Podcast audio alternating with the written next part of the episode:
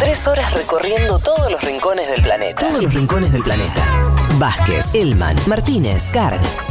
Un mundo de sensaciones.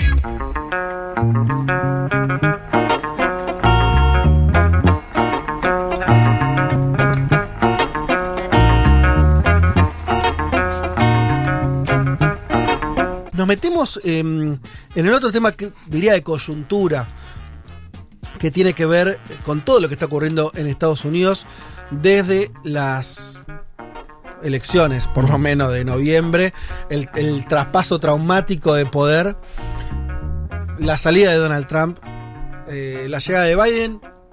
No sé dónde querés parar. Sí, a ver, hay mucho que está sucediendo. Nosotros nos vamos a enfocar en lo que está pasando dentro del Partido Republicano. ¿no? Estos dilemas y preguntas que aparecen, ya estaban apareciendo, ¿no? Al final o después de la elección eh, en la que pierde Trump, pero que se profundizan, ¿no? Y toman un primer plano cuando sucede este asalto al eh, Capitolio a principios de enero, habíamos dicho, ¿no? Heridas abiertas eh, que, se, que siguen abiertas, ¿no? Y que se están eh, eh, mostrando ¿no? en, estas, en estas semanas.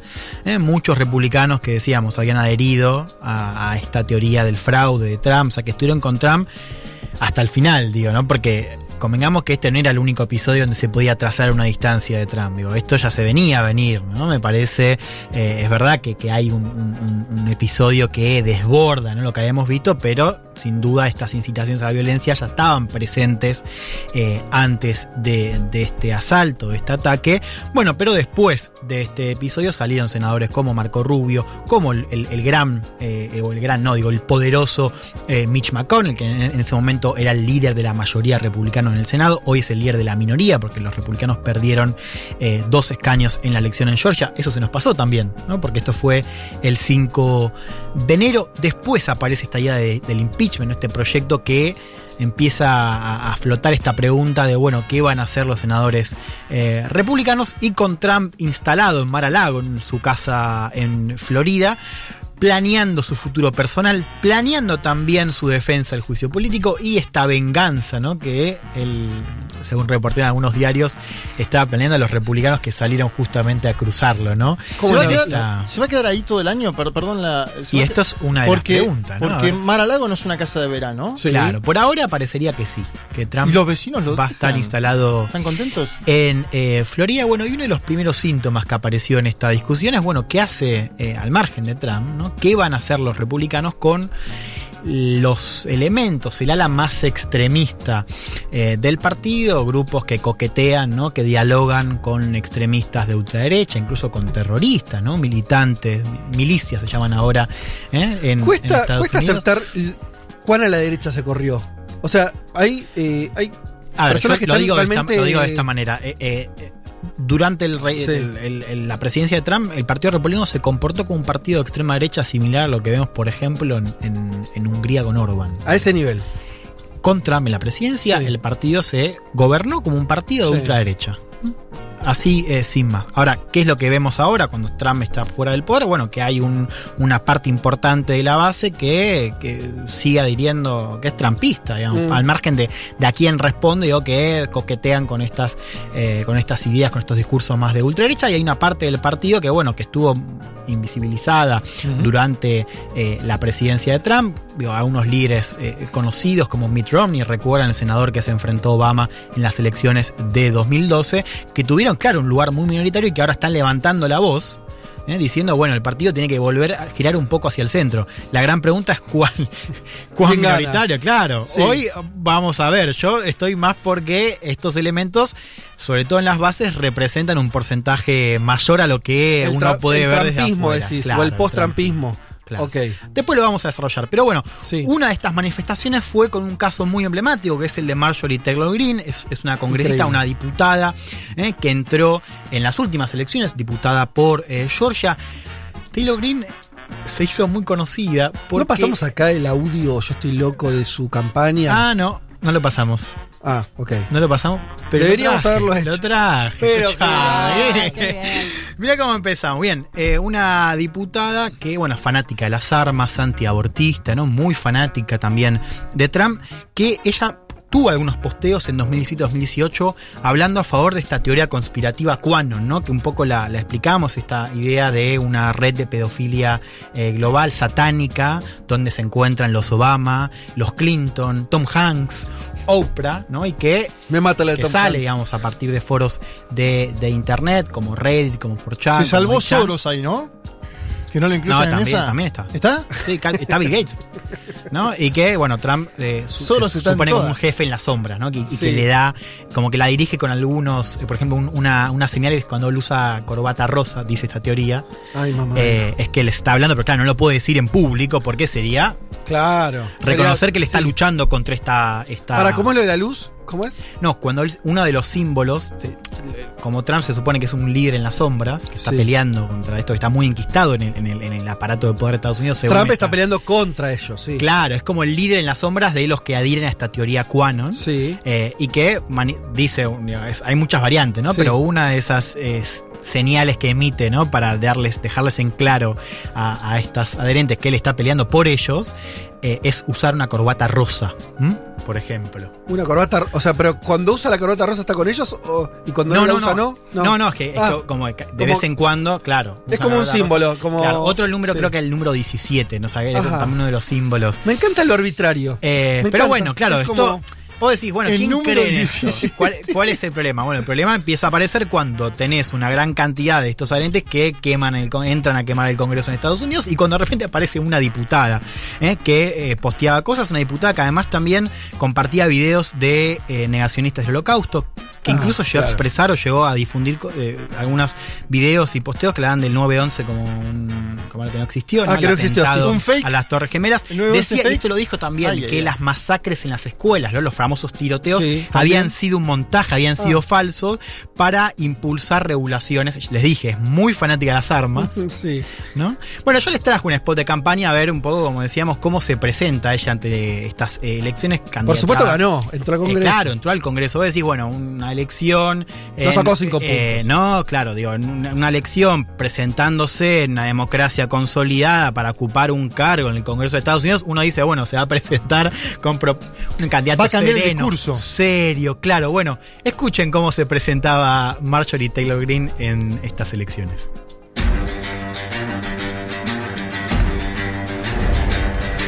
I'm Marjorie Green, and I approve this ad.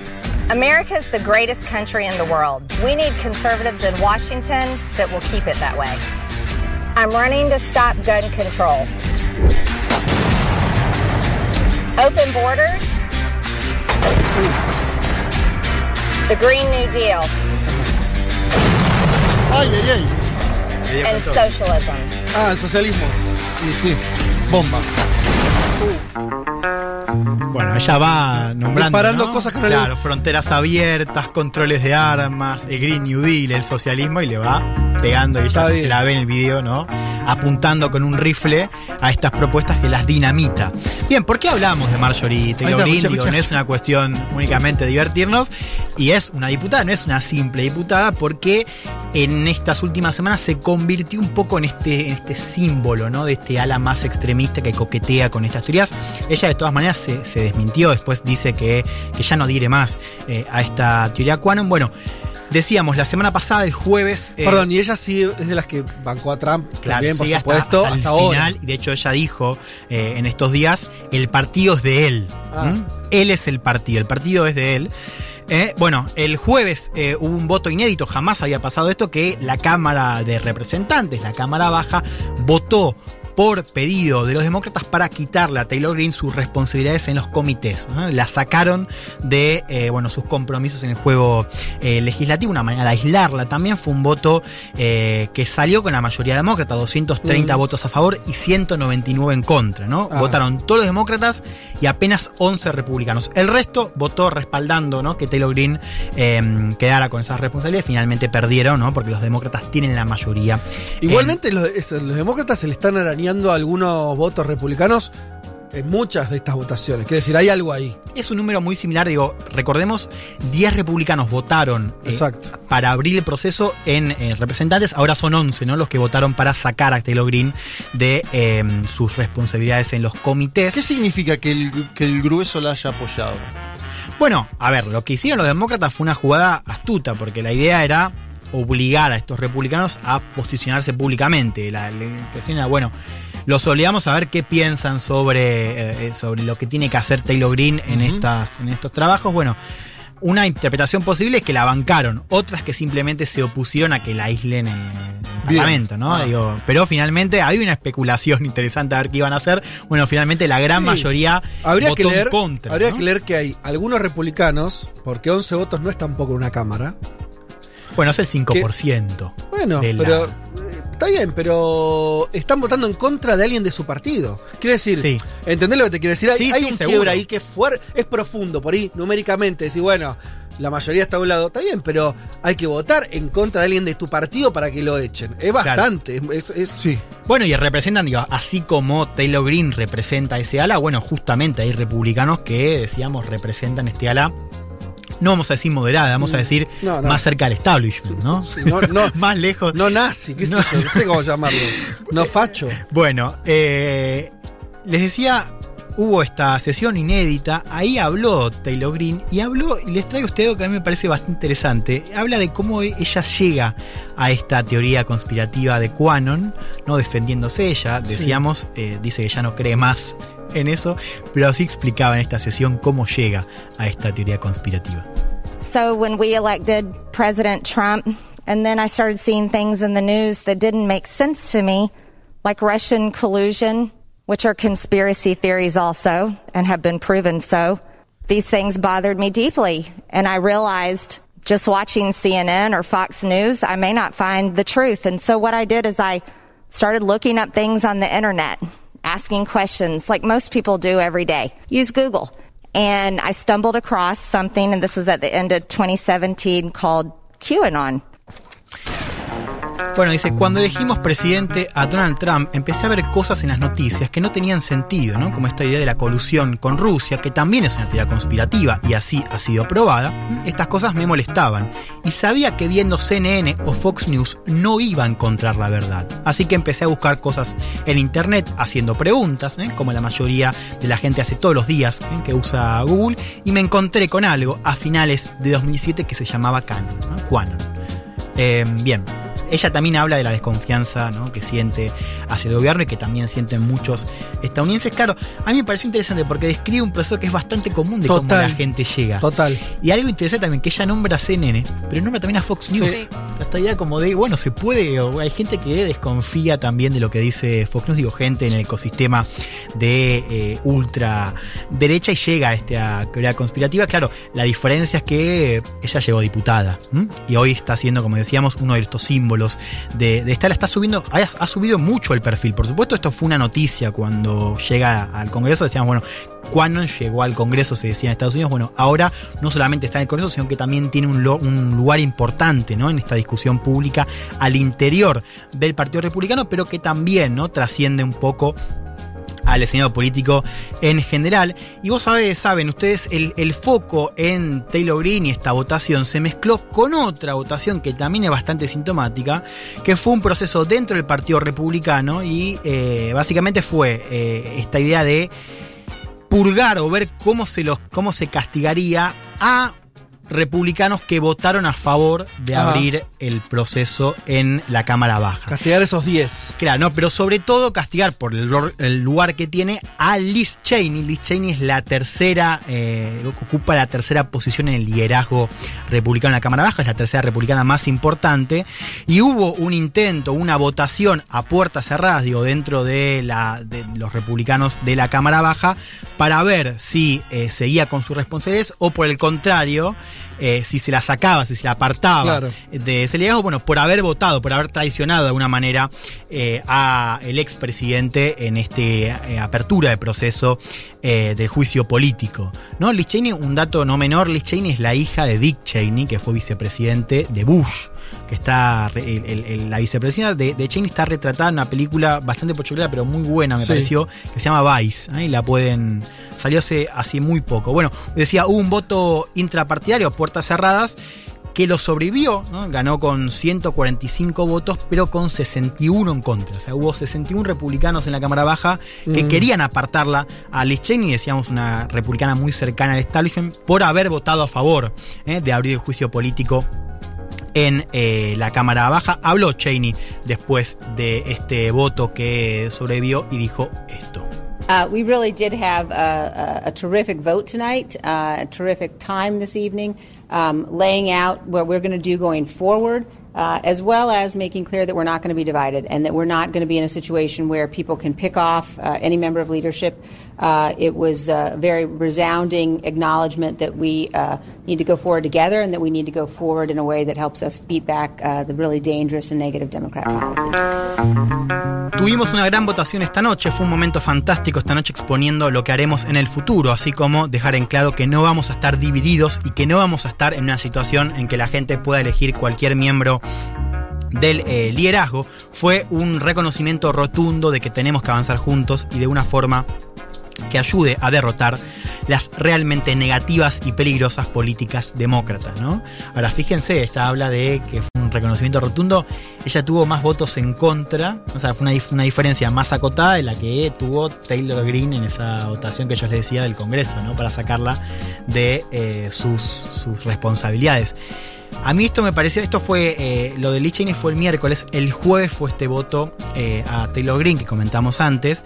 Es también un síntoma, ¿no? Esta idea de Cheney, una republicana, las dos son diputadas, ¿no? Una Sí. republicana más respetada por, la, por el establishment y otra recién llegada, Green, cercana que llega, además conocida por haber adherido eh, a Quanon. Hubo una encuesta que, se- que salió esa misma semana y yo creo que acá empiezo a ver un poco el juego de lo que realmente está en juego. Fue una encuesta donde decía, una encuesta dentro de las bases republicanas, dentro del electorado republicano, Sí. donde Green era mucho más popular, Ajá. es más popular que Cheney. Mirá. ¿no? Y acá Y ahí se empieza a, a- a pensar, o sea, se empieza a dilucidar un poco la fuerza del trampismo. O- porque también, a ver, eh, yo eh, lo voy a tratar de transformar Dale. en pregunta para que me respondas. En un partido como el republicano, que no estamos hablando del más boliviano, quiere decir, no estaría sustentado sobre, sobre la participación de los movimientos sociales, sino más bien negocio, gente mucha guita, Sí. eh, la potencia principal del mundo. ¿No? La, Eh, la asociación de tiro, ¿no? sí, claro, eh, estructuras de poder muy gruesas. Sí. ¿Qué va a pesar más? ¿Esas estructuras de poder y su, su, su, su- su mirada? ¿O unas bases Mm. activadas políticamente por Trump? Que hoy parece que una y otra no coinciden exactamente. Entonces yo no, ten- no termino de... Está bien, por más que haya muchos trampistas silvestres, Sí. la decisión la van a tomar es- esos militantes, por llamarlo así, o lo van a tomar unos círculos de poder, un círculo rojo, si querés, mucho más, más cerrado, que va a decir, che, la cortamos, volvemos al- a un- una centro derecha, o no. Los, O- mo- o- los o- moderados del off, como le dicen acá. no lo sé, ¿no? Mirá. Digo, Solo, espera, me parece una pregunta vital. tal vez ¿no? imposible de responder. No, pero a ver, Eso se dice cuando Lleguemos. se está preparando. Lleguemos. ¿Qué se dice? a Lleguemos. ver.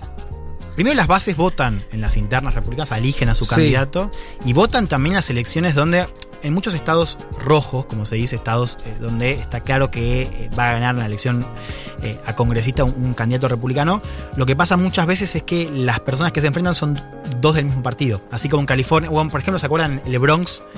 Donde Alex, eh, en Nueva York, donde Ocasio Cortés Sí. Le gana a otro demócrata, demócrata. consolidado. Total, total. Lo mismo pasa en estados rojos donde se enfrentan Sí, no sí. un demócrata y un republicano, sino dos republicanos. Bueno, ahí también votan las bases. ¿no? O sea, hay Vos lo que tanto en la es que hay- composición del Congreso como en el candidato y al fin y al cabo eventualmente presidente, las bases definen, votan.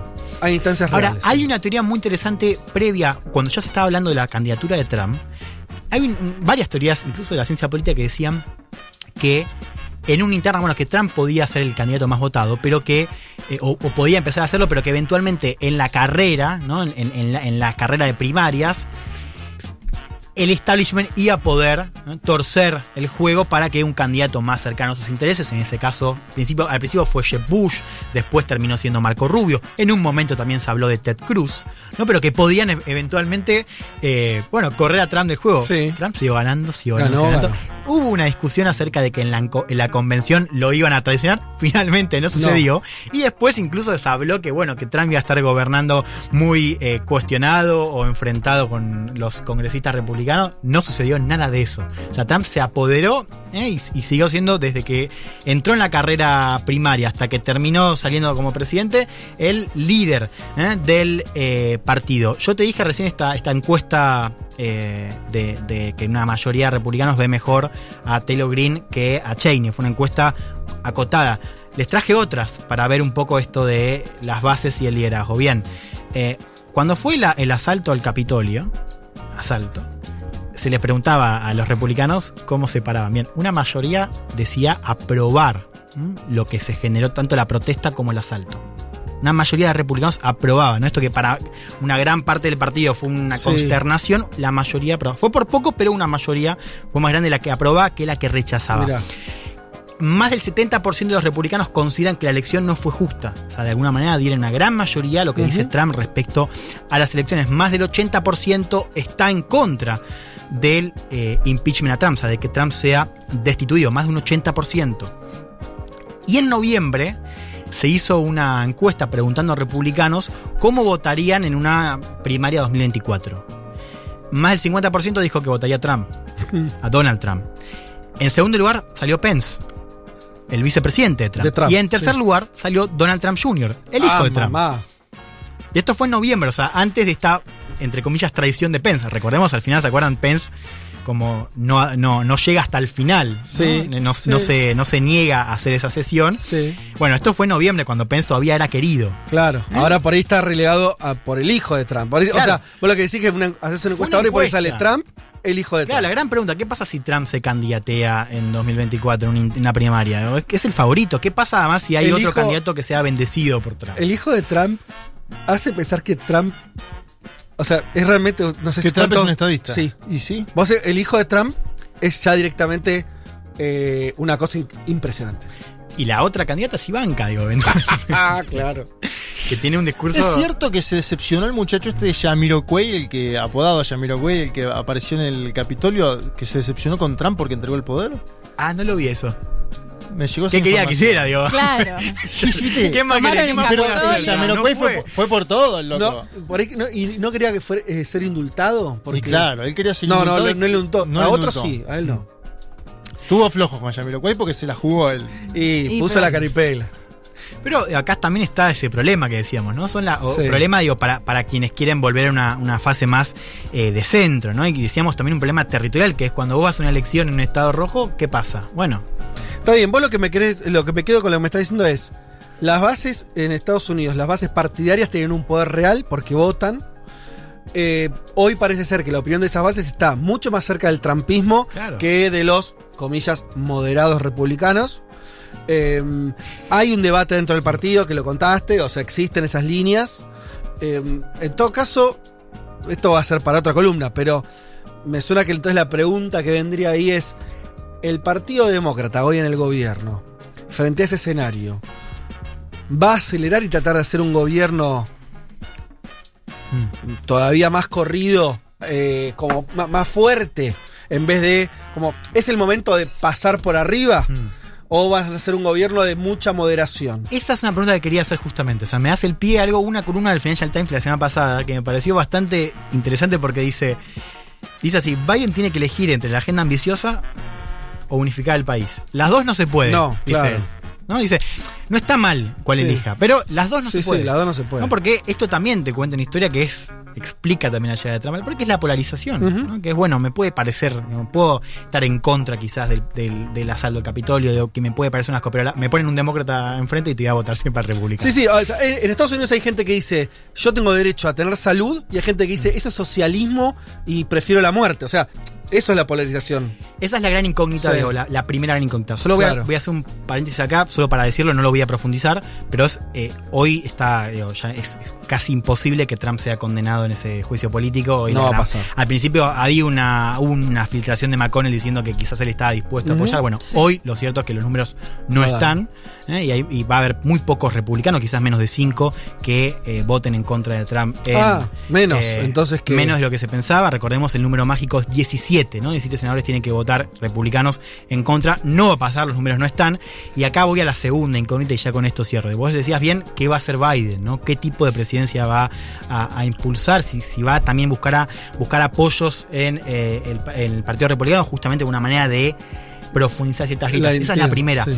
La segunda, otra gran incógnita que afecta tanto a la interna republicana como al resto del Senado político, es una, una pregunta que un poco desaparece, ¿no? Desapareció en estas últimas semanas porque lo vimos fuera de Twitter. Pero una gran incógnita es qué va a hacer Donald Trump. Claro, porque, o sea, si no aprueban, si no lo encuentran culpable, tampoco se puede votar, inhabilitarlo, que era algo que se iba No, a votar claro. después si se encuentra culpable. Va a O sea, estar no- habilitado. Claro, no lo van a poder Que es inhabilitar al es 2024. algo que suena extraño porque los expresidentes de Estados Unidos eh, no vuelven. No vuelven. Los que perdieron la reelección no vuelven en general, pero ninguno se fue como Trump, con su base, con toda esta cosa. O sea, es Trump va a intentar volver. O sea, toda esta es una discusión que todavía no sabemos qué va a hacer Trump. No se sabe. Hay que ver igual. 78 años, ¿cuántos va a tener? Denle la cuenta de Twitter. Puede hacer un podcast, puede hacer. Recordemos que también quedar en política como alguien con su figura, Hmm. eh, o un newsletter también, eh, es, es, digo, es, pla- es plata también. O sea, para eh, también un tipo, un empresario, Sí. eso también es redituable, seguir con un canal, con un show de televisión, con un podcast, con Por favor, un show de televisión de Donald Trump, ya. De repente se puede decir, bueno, yo ya anuncio mi candidatura. Recordemos eh, un, un tema que se nos Pero pasó, vos decís todo eso ese- para, para ser candidato, como no para no serlo. Bueno, no sabemos. O él- quizás él no anuncia su candidatura y, y sigue estando con un programa. Claro. Diciendo, bueno, lo dejo abierto. Mm. Sí, Ojo a me eso. gusta. Se ¿Qué va fue del sindicato de actores esta semana, no sé si lo viste, le dijeron gracias, o sea, como chau, mejor que te haya sido porque de hecho lo venían cuestionando. Ajá. Eh, claro, el sindicato, de doctores donde está Tom Hanks, justamente. Sí, Claro, sí. todo, todo, Todo encaja, todo. sí, todo encaja. Bueno, Elman, qué, qué cosa, ¿no? Eh, ¿Qué sensaciones tenía en el cuerpo que la potencia hegemónica esté así? Bueno, uno siente como, como, che, eso no debería estar más ordenado. ¿No? Es un verdadero, un- una cosa, una especie de agujero negro. Porque sigue siendo Estados Unidos. Quiere decir, Estados Unidos no dejó, cuando Mm. hablamos recién al principio del programa sobre Cuba, el bloqueo. Estados Unidos sigue defiende una cantidad de cosas en el mundo impresionantes y está en el medio de ese Sí. desbarajuste. Y eso también es una consecuencia, digo, cuatro años de Trump en el poder siendo líder del Partido Republicano, bueno, también deja, digo, no es, se va Trump, Permitirá Llega eso, Biden. permitirá eso, tiro, tiro la última, la última, sí, para una, hoy que estoy me- más eh, optimista. a ver, Esta, esta especie de revolución interna norteamericana, esta guerra, pseudo guerra civil que tienen, que están discutiendo todo eso, hará que tengamos cuatro años de, no te digo que no miren, que no molesten, pero casi. ¿Se acuerdan cuando Estados Unidos tuvo, eh, después del 11 de septiembre, miró hacia Afganistán, ¿no? Todo su- su- sus ejes del mal. Y se dijo que parte de los momentos que tuvo América Latina un poquito más tranquila fue porque La, mirada, la estaba pusieron. en Medio Oriente. Por ahora la mirada interna, que hace bastante tiempo, por ahí no lo tienen así como tan necesario, hagan que, no sé, qué sé yo, eh, no nos molesten, por lo menos a los, a los que no molestamos mucho tampoco, ¿no? No, no, no somos China, con China seguirán rivalizando, Rusia, no sé, qué sé yo, ojalá. Eso, que- No jodan, pidamos algo, no jodan. pidamos aunque sea eso. claro, pongan la casa en orden, después vemos. Exactamente. Bien, ya venimos. Federico Vázquez, Juan Manuel Carr, Leticia Martínez y Juan Elman. Un mundo de sensaciones. De la invención de la rueda a las stories de Instagram.